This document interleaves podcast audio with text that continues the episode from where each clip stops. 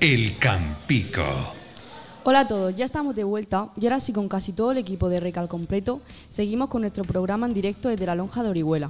Y bueno chicos, ¿os acordáis cuando vinisteis aquí, pero hace un par de años, como oyentes al primer programa en directo de Radio El Campico que hicimos aquí, pero con otros compañeros?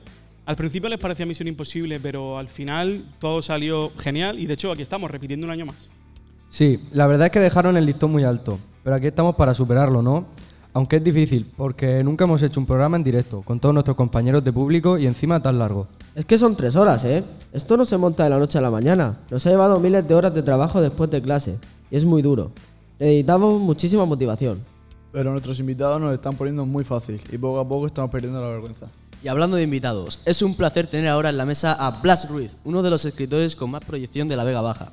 En sus libros se mezcla la intriga, el suspense y otros elementos psicológicos. Siendo tan joven, ya ha publicado varias novelas entre las que destacan El efecto dominó, La verdad os hará libres, La trilogía del no o su libro más reciente, El quebrantahuesos. Sus obras han conseguido posicionarse entre las más leídas y vendidas dentro del género de la novela negra. Buenos días, Blas. Muchas gracias por sacar un hueco para acompañarnos hoy. Que ya hemos visto que no paras de recorrerte España con las firmas de libros, coloquios, etc. Hola, muy buenos días. ¿Qué tal estáis todos? Buenos días. Buenos días. Buenos días. Bueno, pues no podíamos comenzar esta entrevista sin preguntarte que cómo es posible que de un pueblo tan pequeño como es el nuestro, como es Rafal, haya salido un escritor tan grande y con tanto futuro. bueno, eso de tan grande habrá que verlo, ¿no? Pero, pero sí que es cierto que, que no es lo común, ¿no? No, no es lo común que eh, nosotros que conocemos bien nuestro pueblo, pues sepamos que alguien pueda, digamos, salir un poco fuera, pues sobre todo con el tema de las letras, ¿no? Porque es más sencillo cuando dices, pues es futbolista, pues es eh, incluso cantante, pues, pues se mueve más, crea un poco más de repercusión, pero con las letras es complicado, ¿eh? Pero bueno, ahí estamos. Ahí tienes razón. ¿Y cómo descubriste, Blas, que te querías dedicar a la escritura, que no era un simple hobby y que realmente querías hacer de ello tu profesión? Bueno, en realidad eh, eso va llegando, ¿no? No es, no es algo que, que tú elijas, ¿no? Eh, simplemente yo, para mí era un hobby, era, era llegar y, y sacar un poco lo que tenía dentro, era un poco... eh, yo leía mucho, leía mucho, muchísimo y me, me me gustaban mucho las historias. Yo no, no, era, no era buen estudiante, no voy a mentir. De hecho, una de las cosas que hacía muy mal era, era llevarme libros eh, a leerlos en clase. Y mira, como los profesores en ese momento yo sabían que no había mucho que hacer conmigo, me decían, pues déjalo que lea, ¿sabes? Por lo menos así no da follón. No da follón. Y todo eso, pues al final, pues te va llenando la cabeza de, de- de intrigas, de, de historias, y, y al final llega un momento en el que simplemente quieres contarlas, ¿no? Y, y un día te lanzas, lo haces, y poco a poco, pues con muchísimo trabajo, pues las cosas van llegando y al final, pues mira, aquí estoy. Eh, Ahí está, sí, es verdad. Bueno, Blas, cuéntanos un poco cómo funciona la mente de un escritor. ¿Te surge una idea y partes desde ahí? ¿O por lo contrario te sientas durante unas horas hasta que llega la inspiración? ¿Tienes algún ritual especial? No, no, no, no. Yo no, no, no creo, de verdad que no creo en la inspiración absolutamente nada. O sea, es una cosa de la que huyo. La, la inspiración para mí no existe. O sea, para mí existe solamente el trabajo. Yo tengo una idea en la cabeza, o tengo muchas, ¿no? Y son ideas que, que simplemente mm, me tienen que provocar un cosquilleo por dentro, simplemente, ¿no?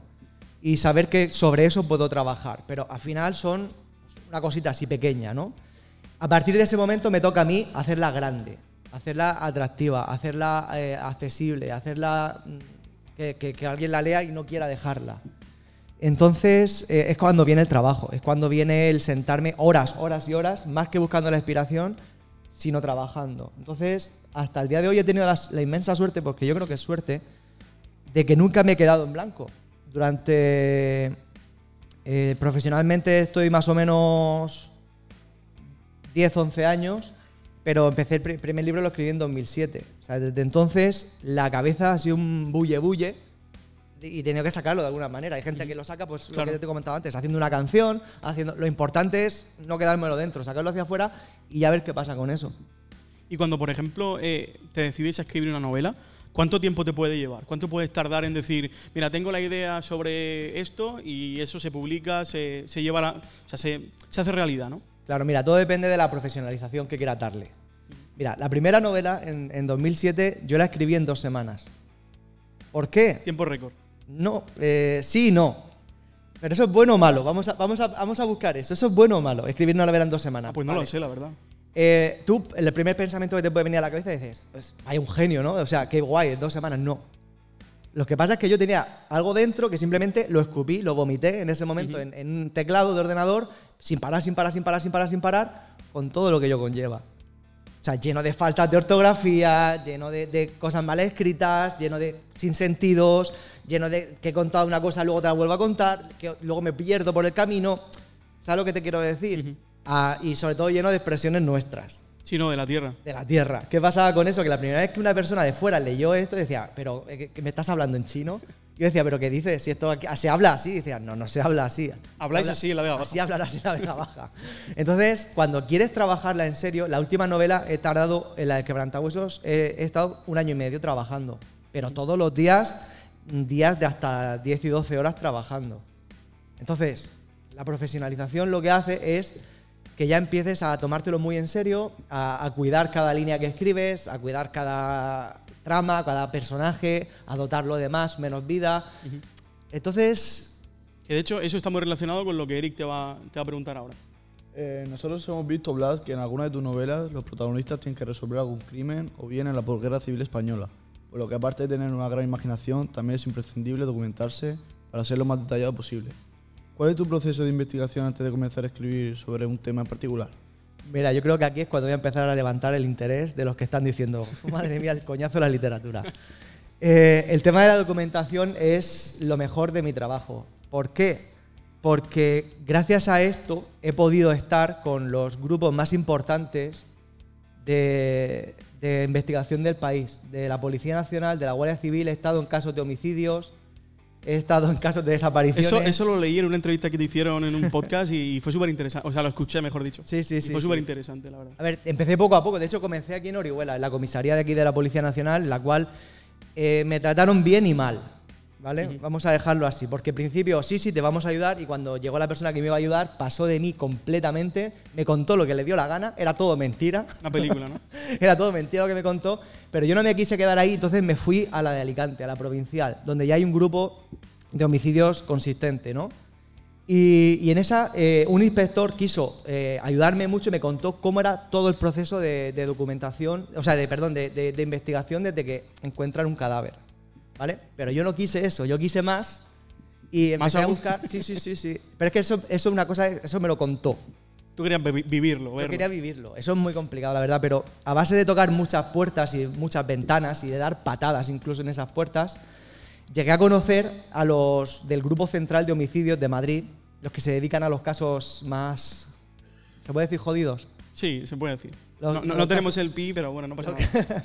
los casos más jodidos de, de investigación de asesinato y de desaparición. Y entonces fue cuando empecé a ver en, en vivo, no sé si decir en vivo también es lo correcto, cómo era el proceso de eh, investigación de un asesinato real, ¿vale? Incluso de un asesino en serie. He estado en casos de asesino en serie, he estado en forense viendo cómo se hacen autopsias, he estado eh, documentándome en prácticamente todo. ¿Para qué? Para trasladarlo a la novela de la mejor manera mm, real posible, para que sepáis que cuando leéis algo ahí, así se hace. O sea, y hay que tener también joder, mucha valentía para, para atreverte a ver todo eso y después, con todo eso que has visto, plasmarlo en un libro. Yo soy un cagao, ¿eh? O sea, en realidad soy un cagao. Tú no sabes, el primer día que yo fui a ver la autopsia, te puedes imaginar. O sea, yo eh, soy una persona que nunca había visto un cadáver. O sea, y de hecho miraba hacia otro lado en cuanto a un entierro, pasaba simplemente el ataúd, yo miraba hacia otro lado, o sea, un cagao completamente. Y ese día, de repente, mm, no sé si lo que me, me llevó fue querer hacer bien mi trabajo, querer hacerlo lo mejor posible, el que me, me valentonó. De hecho, también hay una anécdota muy graciosa en, en- en el- en Medicina Legal de Alicante, donde se hacen las autopsias, que me dijo el forense, vamos a ver, tú tranquilo, voy a enseñarte las instalaciones. Si no quieres ver un cuerpo, no vas a verlo. Te vas y ya está. Y enseñándome una sala, de repente pasaron dos camillas con y me dijo, bueno, pues ya lo has visto, o sea que ya te da igual. Entonces a partir de ahí eh, tiramos. Ya, ya, ya. Bueno, y cuando estás escribiendo, ya algunas veces te bloqueas y no sabes por dónde seguir, ¿qué haces? Es que nunca me ha pasado, es- eso es lo bueno. No me ha pasado nunca, pero yo creo que es por el método simplemente. Y el método es trabajar. O sea, es que es como cualquier trabajo. O sea, tú te vas, si, si eres fontanero, te llaman porque hay un atasco en un váter, pues hasta que no lo resuelves no te puedes ir de allí. Entonces lo único que haces es trabajar, no, no te quedas en blanco como diciendo, a ver qué hago, no. No, directamente lo haces, ¿no? En cualquier trabajo, en lo que sea. Entonces yo hago eso, yo simplemente me pongo, trabajo. Habrá días, es cierto, que me quede más contento con lo que he hecho y habrá días que menos, pero bueno, eh, los ordenadores tienen una tecla chulísima que se llama borrar, que le das, borras lo que no te gusta y vuelves a hacerlo otra vez. Pero nunca he tenido así esa sensación de decir, mira, pues no sé por dónde seguir. Así que es que de verdad, solamente lo único que hago es, es echarle horas y horas. El periódico El Mundo ha puesto tu nombre junto a otros grandes de la profesión, como Dan Brown, Ken Follett o el español Javier Castillo. Nos gustaría conocer qué autores no pueden faltar en tu biblioteca.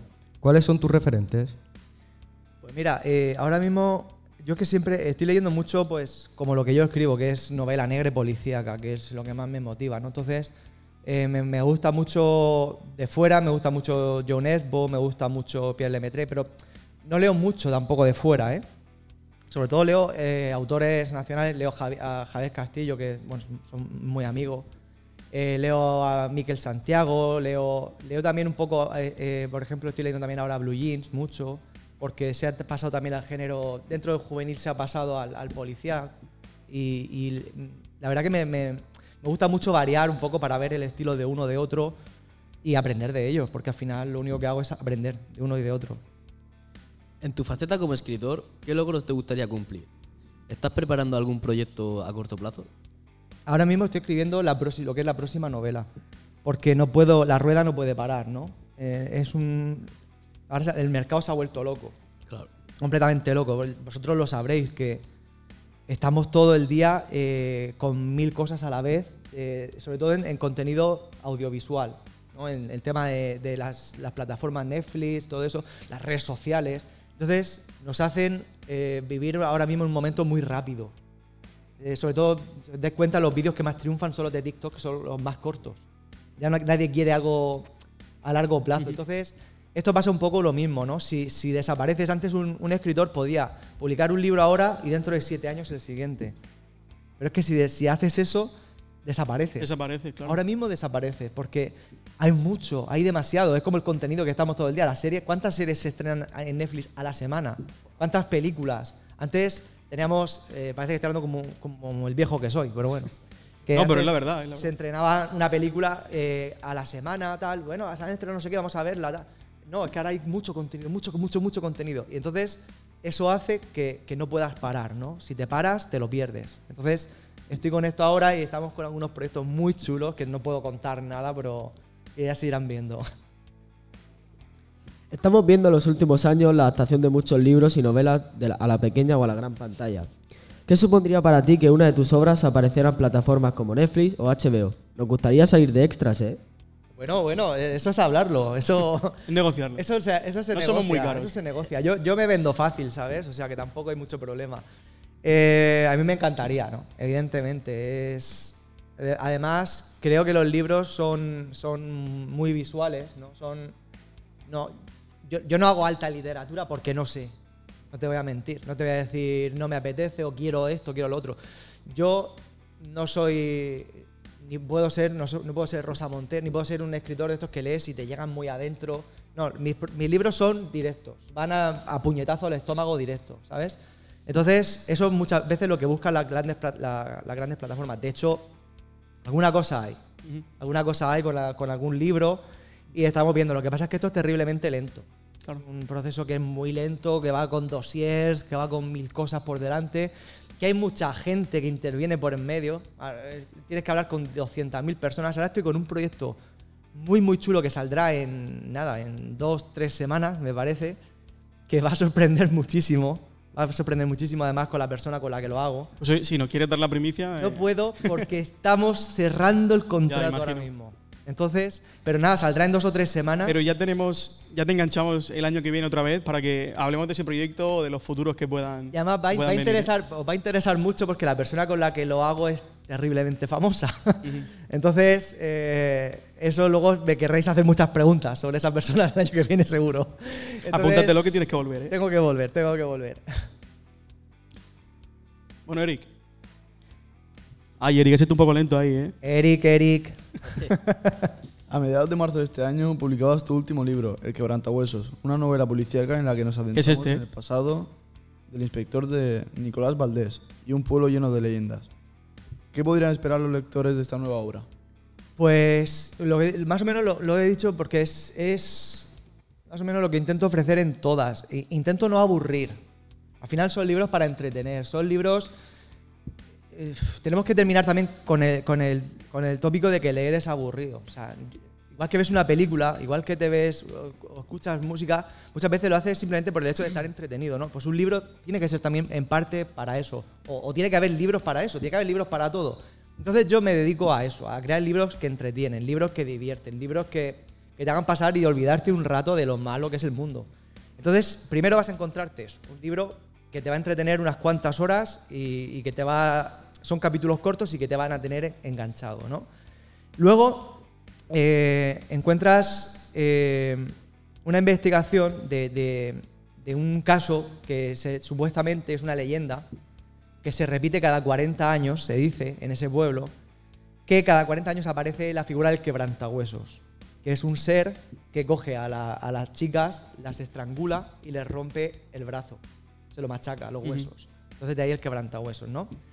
Y nos encontramos con un inspector de policía que es de ese mismo pueblo y que no cree en, lo- en las cosas místicas ni cree en nada. Cree, se dedi- él se dedica a asesinatos reales, a asesinos en serie reales y sabe que si algo ha sucedido en el pueblo, si ha aparecido una chica muerta, tiene que ser por algo. No aparece un ser. Aunque coincida con eso, algo tiene que suceder. Entonces Busca la nos parte lógica, encontramos, ¿no? claro, nos encontramos el caso de esa persona que quiere resolver ese caso y que se divide en un pueblo que todo el mundo cree en que hay un ser malvado que se llama el quebrantahuesos que vuelve y que él quiere resolverlo como, como, como un policía que es y como persona terrenal. Y además él tiene que enfrentarse a muchas cosas que hizo mal cuando tenía más o menos vuestra edad en el pueblo y que se tuvo que ir de allí porque la gente ya ni lo puede ver allí. Entonces tiene que enfrentarse a todo eso y al mismo tiempo al caso.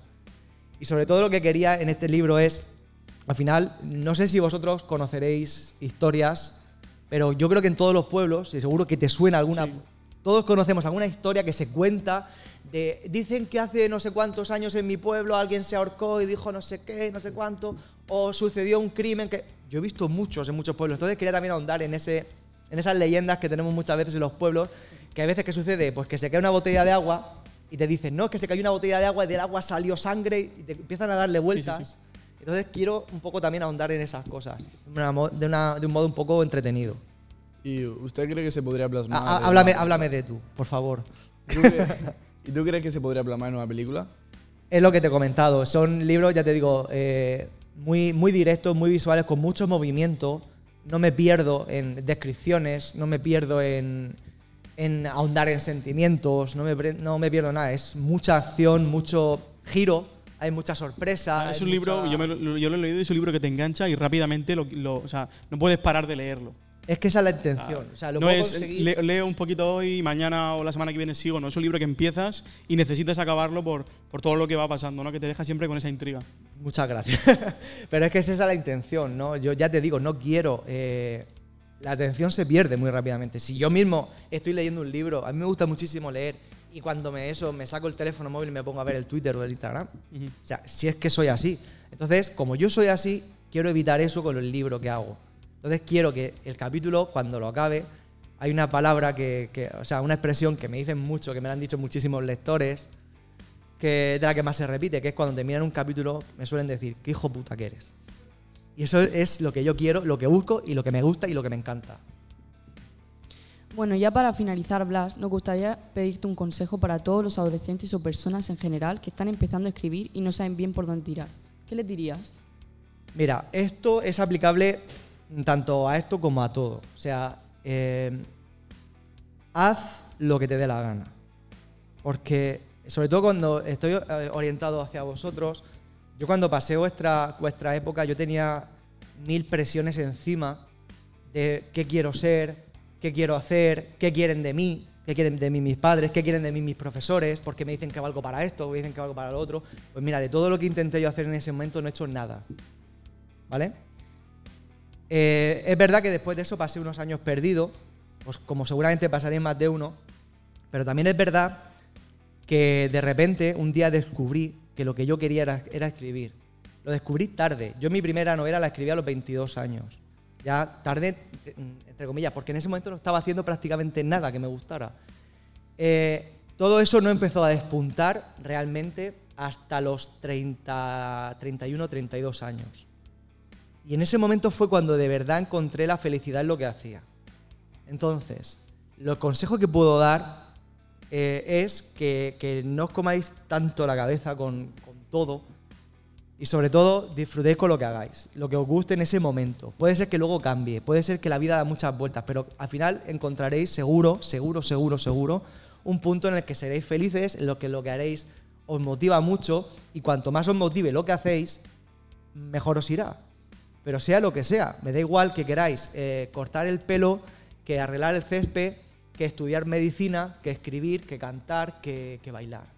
Lo que sea, hacedlo con gusto, con ilusión y porque os gusta. No porque os esperan de vosotros de que hagáis eso de vosotros, ni por nada. Simplemente haced lo que os salga de las narices, pero con ilusión. Y ya está. Pues tomamos nota de ese consejo. De nuevo, muchas gracias, Blas, por estar, por estar hoy con nosotros. Nunca habíamos tenido tan cerca un escritor y el poder conocer los entresijos del mundo de la literatura es una pasada. Esperamos que te hayas sentido a gusto en el programa y nos gustaría verte en el colegio el curso que viene. Contad conmigo, eso lo tengo más claro que el agua. Hacemos un descanso para que podáis almorzar y estirar las paticas y volvemos en 20 minutos con más rec.